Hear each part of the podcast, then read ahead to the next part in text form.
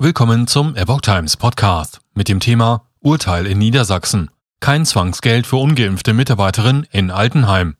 Ein Artikel von Epoch Times vom 22. Juni 2022. Eine nicht gegen Corona geimpfte Mitarbeiterin eines Altenheims in Niedersachsen sollte aufgrund ihres Impfstatus ein Zwangsgeld zahlen. Laut einem Gerichtsbeschluss kann das vorläufig nicht von ihr verlangt werden. Das Oberverwaltungsgericht in Lüneburg wies am Mittwoch die Beschwerde des Landkreises Diepholz gegen eine vorangegangene Eilentscheidung des Verwaltungsgerichts Hannover zurück.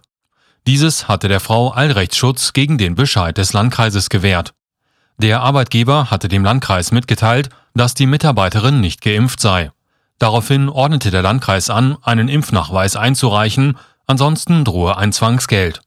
Die Frau klagte in Hannover und stellte einen Eileintrag woraufhin das Verwaltungsgericht die aufschiebende Wirkung der Klage anordnete. Vorgehen rechtswidrig. Es begründete seine Entscheidung damit, dass das Vorgehen des Landkreises voraussichtlich rechtswidrig sei. Diese Auffassung bestätigte das Oberverwaltungsgericht nun.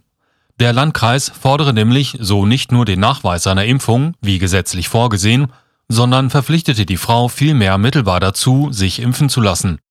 Dafür bietet das Infektionsschutzgesetz voraussichtlich keine Grundlage. Dieses begründe nämlich keine Impfpflicht, sondern stelle die Betroffenen vor die Wahl einer Impfung oder der Aufgabe ihrer Tätigkeit, erklärte das Gericht. Das Gesundheitsamt könne ein sofortiges Tätigkeitsverbot aussprechen.